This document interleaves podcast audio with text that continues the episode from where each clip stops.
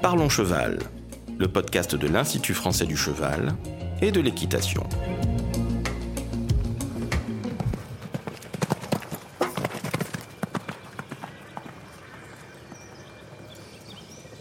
Bonjour, je suis Laurent Vigneault de l'Institut français du cheval et de l'équitation. Aujourd'hui, je reçois Agnès Olivier, responsable du plateau technique équitation performance sportive de Saumur, et Elena Pissic, ingénieure de recherche sur ce même plateau technique. Aujourd'hui, on vous parle de l'accompagnement scientifique à la performance, et je vais demander donc à Elena de définir ce que veut dire cet ASP. Bonjour, alors pour commencer, euh, j'aimerais tout de suite parler de l'acronyme qu'on va souvent utiliser aujourd'hui. Donc pour l'accompagnement scientifique à la performance, on dit ASP. Et d'après une définition assez formelle de l'INSEP, donc l'Institut national du sport, de l'expertise et de la performance, il s'agit d'apporter la pointe avancée des connaissances scientifiques aux entraîneurs, de façon à ce qu'ils puissent prendre des décisions éclairées pour transformer la pratique des sportifs de haut niveau. En fonction de la demande euh, exprimée par l'entraîneur, nous pouvons fournir soit des données issues de la littérature scientifique, soit réaliser des mesures avec nos outils de pointe. À Saumur, euh, les sportifs que nous mesurons sont soit des élèves en formation, des écuyers du cadre noir ou des cavaliers de haut niveau. Oui, donc ça, on aura l'occasion d'en reparler tout à l'heure en détail. Et je voudrais aussi rajouter que cette définition euh, est plutôt unidirectionnelle, alors qu'à Saumur, les échanges se font dans les différents sens. Nous parlons également avec le cavalier, mais toute l'équipe encadrante qui comprend donc le coach, l'entraîneur, le vétérinaire, le médecin et toutes les personnes qui gravitent autour de ce couple cavalier-cheval. D'accord, et c'est un ensemble. Cette euh, ASP se pratique euh, ailleurs qu'ici? En France, euh, nous sommes les seuls à l'Institut français du cheval et de l'équitation et plus particulièrement sur le plateau technique de Saumur à réaliser ces accompagnements. Alors je voudrais maintenant que on revienne avec Agnès un petit peu sur l'historique de, cette discipline et comment elle est apparue euh, finalement dans notre sport. Euh, bah, donc les accompagnements scientifiques à la performance ne s'appelaient pas euh, ASP, hein, l'acronyme dont a parlé Elena. Elles avaient différents noms. On a pu les trouver sous le nom d'analyse, de testing, de cellules de performance. Et en fait, c'est que depuis 2017 à peu près que cet acronyme ASP pour accompagnement scientifique à la performance est apparu. Oui, c'est très récent donc. Effectivement, l'accompagnement scientifique à la performance sous cette terminologie est très récente. Toutefois, on peut noter que depuis déjà début du siècle, euh, à l'école de Joinville par exemple, où s'est développé de nombreux capteurs pour suivre justement euh, euh, l'analyse du mouvement, eh bien, on faisait déjà ce type d'accompagnement ou d'analyse auprès des sportifs auprès des militaires, à l'école de Joinville plus particulièrement. Donc ça fait déjà presque, enfin plus d'un siècle, euh, que se développe euh, ce type d'accompagnement avec différentes nomenclatures, différents noms. Et à l'origine, c'était plutôt euh, déjà à travers le développement d'outils. Et qu'est-ce qu'on mesurait à cette époque-là? Bien, à l'époque, on mesurait le volume d'oxygène maximal avec des ballons, tout simplement. On analysait le mouvement à partir du chronophotographe. Euh, donc c'était euh, c'était très innovant à l'époque. Hein. C'était mhm. des des photos, enfin des photos euh, très répétées, donc pour voir justement précisément le geste, puisque si on regarde les peintures de nos ancêtres, on voyait bien par exemple sur le cheval, quand il galopait, on, on, l'illustrait souvent avec les, les, quatre pattes en l'air, si je peux parler de pattes, oui, et que bah voilà, l'œil est donc trop lent pour voir tous ces mouvements précisément. Et donc l'apparition d'outils euh, de recherche ont permis donc euh, aux scientifiques, mais aussi aux entraîneurs et les gens qui entourent, entouraient euh, ces athlètes de voir plus précisément en fait le mouvement, en l'occurrence avec le chronophotographe, pour l'entraînement, pour analyser leurs mouvements et donc améliorer leurs gestes pour la performance. Donc c'est une discipline qui est apparue en France en, en priori en premier, non? Euh, oui, je pense, euh, dans les années 1900, autour du développement du bataillon de Joinville, euh, dans la région de, Paris, au sein du laboratoire de Étienne Jules Marais et, et Desmeny, qui était son étudiant à l'époque. Et donc, ils ont développé des outils d'analyse du mouvement, notamment le fameux chronophotographe. Et sur quelle discipline c'est apparu en premier? Principalement dans les disciplines dites traditionnelles, qui étaient justement très développés dans les écoles militaires, euh, comme l'escrime, la natation, la boxe évidemment la, gymnastique. Et aujourd'hui, c'est plus euh, sur des sports comme le rugby, non le, foot?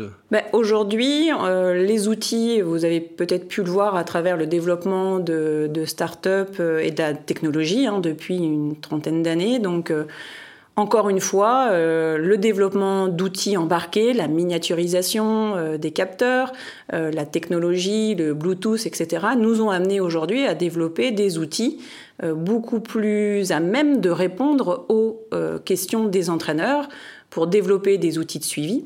Et les premiers qui avaient peut-être ça c'est peut-être un point de vue personnel, le budget, ce sont les sports pro comme le mmh, rugby mmh. et, le foot. Mais un sport un peu moins pro, mais très traditionnel, euh, la, natation, a été euh, dans les années 2000 euh, l'une des premières disciplines donc à développer ce qu'on appelait les évaluations à l'époque, mhm. et puis le, rugby aussi. Et on utilise le GPS aussi. Hein. Le GPS depuis bah, plus récemment, une petite dizaine d'années on a toujours ces, soucis de précision hein, qui nous limitent dans l'utilisation euh, des outils et dans leur interprétation.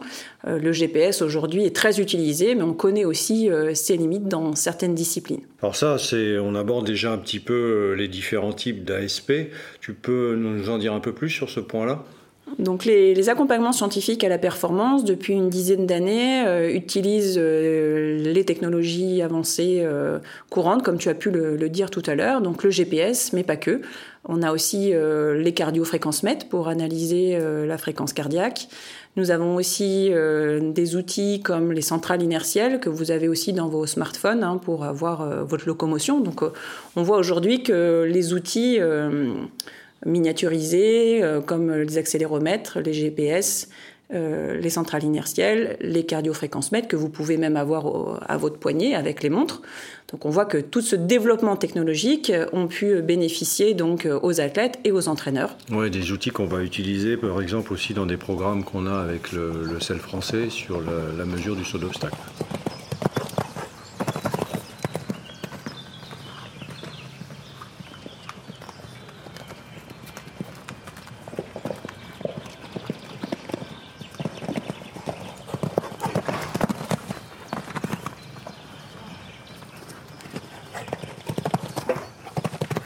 Alors pourquoi ça se développe aujourd'hui? Quels sont les objectifs des ASP bah, L'objectif euh, principalement, c'est d'améliorer euh, la performance. On voit qu'aujourd'hui, ça se situe à la milliseconde près, mais aussi pour euh, diminuer les blessures et établir et, améliorer la planification de l'entraînement. Donc tout ça, ça va de, concert, de la performance, on va dire, au bien-être en général.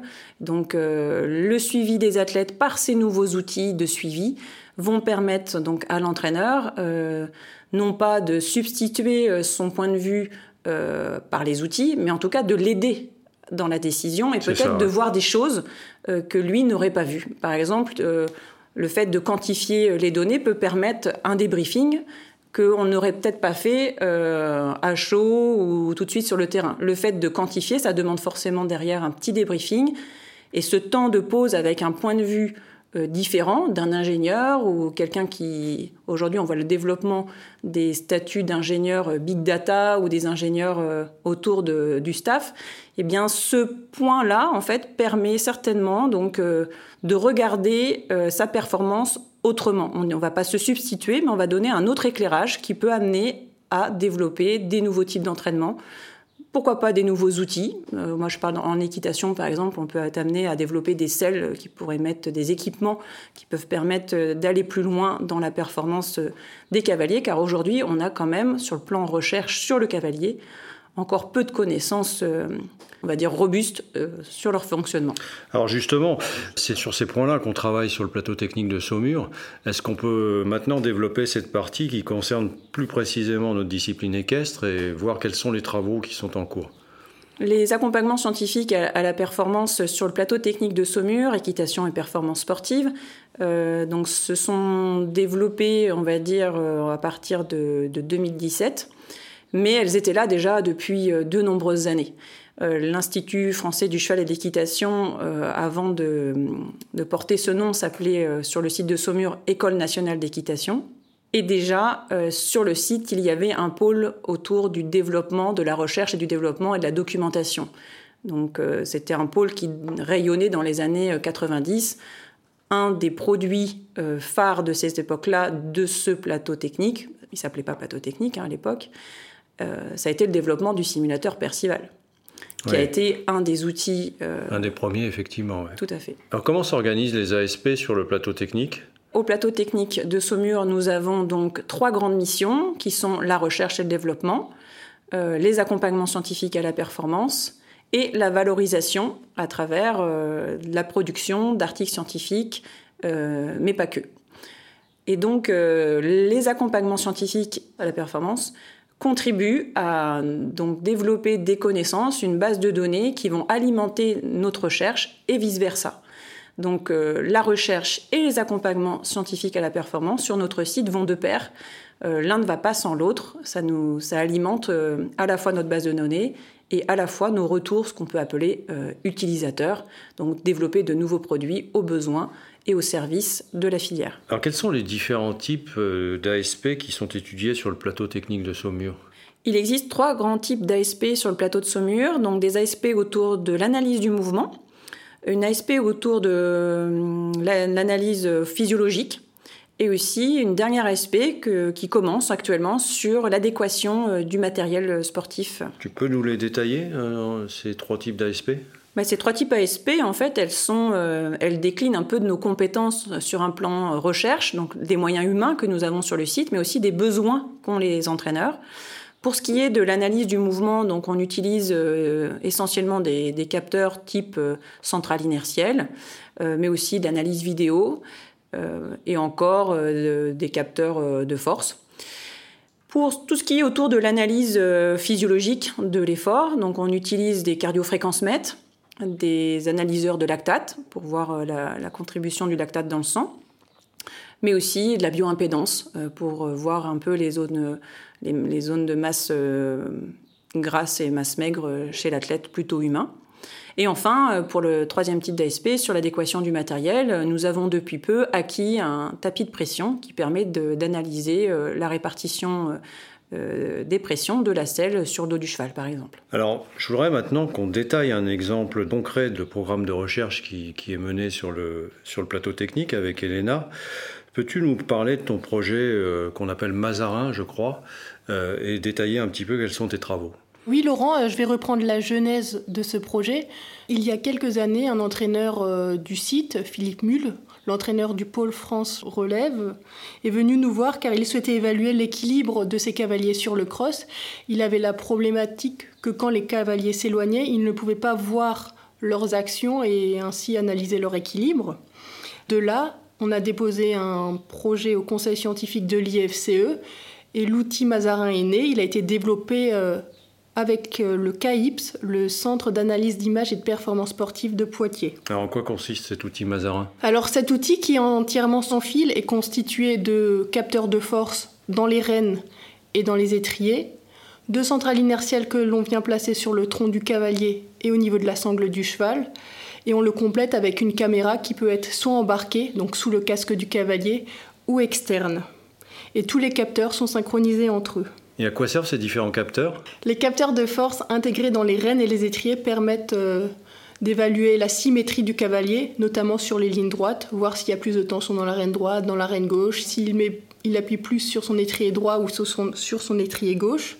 Et les centrales inertielles, qui sont des petits capteurs d'orientation, comme Agnès vous a parlé avant, vous les trouvez dans votre smartphone, euh, permettent par exemple d'obtenir les angles de flexion, extension et d'inclinaison droite-gauche du tronc du cavalier et celle qui est positionnée au niveau du cheval permet d'avoir la locomotion du cheval, sa cadence. Donc ce sont des outils qui vont nous permettre d'avoir un meilleur suivi du cavalier, euh, qui va nous permettre de l'accompagner dans sa démarche d'entraînement, finalement, c'est ça? Oui, cet outil euh, qui est issu d'une demande individuelle est finalement utilisé dans différentes disciplines pour euh, les différents cavaliers du site de Saumur. Les informations recueillies entrent pleinement dans le cadre des ASP. Le cavalier peut ainsi mieux se connaître. Il obtient des informations objectives sur son fonctionnement postural, sur ses actions. Et avec l'outil de mesure Mazarin, à la fin de la séance, le cavalier repart avec un compte-rendu qui synthétise euh, son fonctionnement postural à cheval. Et en plus de ce compte-rendu, pour certaines situations, nous pouvons générer une vidéo enrichie qui retrace le parcours du cavalier, par exemple son parcours de saut d'obstacle ou son parcours de crosse, sa reprise de dressage, avec ses actions. Donc il revoit ce qu'il a fait et par-dessus, il y a des petites images qui explicitent euh, ses tensions de rêne, ses forces sur les étriers et le fonctionnement de son tronc.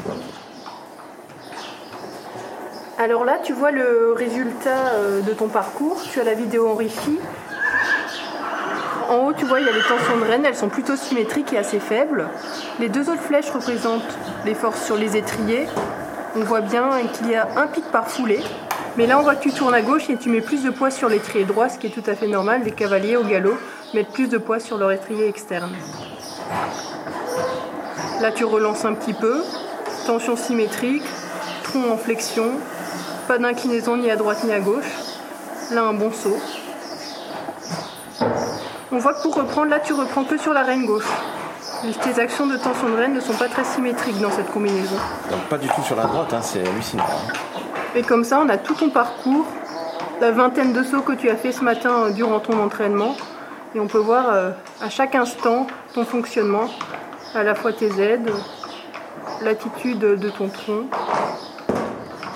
ça aide beaucoup pour se perfectionner. Je ne pensais pas que ce serait aussi technique. Ouais, donc des résultats et un bilan qui va être indispensable pour aider ces cavaliers à progresser. C'est, on utilise Mazarin aussi dans le cadre de formation également, non, sur le site? Alors oui, Mazarin est utilisé dans le cadre de formation. Par exemple, pour l'année 2021-2022, nous faisons le suivi des élèves de première année, donc des élèves qui suivent à la fois un cursus universitaire et qui passent leur BPJEPS. Ils sont suivis toutes les 12 semaines avec cet outil. Et en parallèle de ça, ils ont aussi un suivi physiologique un peu plus souvent, toutes les 6 semaines. Alors il a été montré dans une étude que euh, ces cavaliers sont plus sujets aux douleurs rachidiennes que les autres élèves en formation parce que c'est un public plus jeune, ils sortent tout juste d'un cursus scolaire. Ce suivi permet aux cavaliers de mieux se connaître, aux préparateurs physiques d'adapter euh, leur préparation physique, et aux cavaliers éventuellement d'anticiper certaines blessures. Oui, c'est cela, tout à fait, Laurent. Alors, je crois que ça a été utilisé aussi pour suivre des cavaliers de haut niveau. Oui, l'outil Mazarin est utilisé dans le cadre d'ASP haut niveau. Euh, nous faisons un suivi régulier des cavaliers euh, de paradressage, par exemple Vladimir Vinchon ou Céline Gerny. Mais aussi récemment, nous avons fait des mesures sur des cavaliers de saut d'obstacle. Nous avons mesuré euh, deux cavaliers sur plusieurs chevaux pour étudier. Des cavaliers membres de l'équipe de France. Des cavaliers membres de l'équipe de France sur plusieurs chevaux pour évaluer euh, leur contribution et leur fonctionnement sur les différents chevaux. Très bien. Alors on peut imaginer qu'avec toutes ces données récoltées grâce à ces outils, on a constitué une base de données euh, très intéressante sur le site. Oui, depuis que l'on utilise l'outil, donc en 2017, on mesure une centaine de cavaliers par an et nous avons acquis une base de données conséquente qu'il est nécessaire de valoriser pour mieux comprendre la pratique de l'équitation, euh, par exemple, aux dernières journées sciences et innovation équines en 2022, euh, nous avons présenté une étude qui étudiait euh, une population sélectionnée parmi tous les cavaliers mesurés, plus particulièrement à l'allure du trot enlevé. Et on a étudié le fonctionnement postural de ces cavaliers en fonction de leur sexe et en fonction de leur niveau d'expertise. Et Mazarin, ça vient d'où ce nom de projet? En fait, c'est tout simplement le nom d'un cheval que montait Philippe Mull et avec qui il a performé. Donc on arrive à la fin de cet entretien. Et, euh, en conclusion, on peut dire que c'est un outil unique en France euh, dans nos disciplines et que ça ouvre de nombreuses perspectives, euh, Agnès. Tout à fait. Le site de Saumur, de par ses ASP, est un site de référence. On l'a dit tout à l'heure, hein, la base de données conséquente que l'on peut avoir. Alors on a parlé de l'outil Mazarin, mais il y a aussi toute la base de données que l'on a à travers les autres outils. Donc euh, nous permet de dire qu'aujourd'hui, euh, on est une, base de référence euh, au service donc des entraîneurs. Alors Elena, quelques perspectives aussi d'évolution de l'outil sur le site? Alors oui, ce qu'on n'a pas dit avant, c'est que l'outil Mazarin n'est pas en direct, les résultats sont obtenus après la séance. Alors nous, ce que nous aimerions, c'est avoir un outil qui donne des résultats au moins partiels pendant la séance, donc des résultats en direct. En direct, oui. Merci Elena, merci Agnès. Merci Laurent. Merci. Si vous souhaitez en savoir plus sur le sujet, rendez-vous dans la description du podcast où vous trouverez des liens utiles vers notre site internet equipedia.ifce.fr. Vous pouvez aussi nous rejoindre sur notre groupe Facebook Equipédia Science et Innovation Equine pour plus de contenu. Pour ne manquer aucun épisode, abonnez-vous, partagez, commentez et n'hésitez pas à laisser 5 étoiles sur Apple Podcast et Spotify. A très vite pour un nouvel épisode.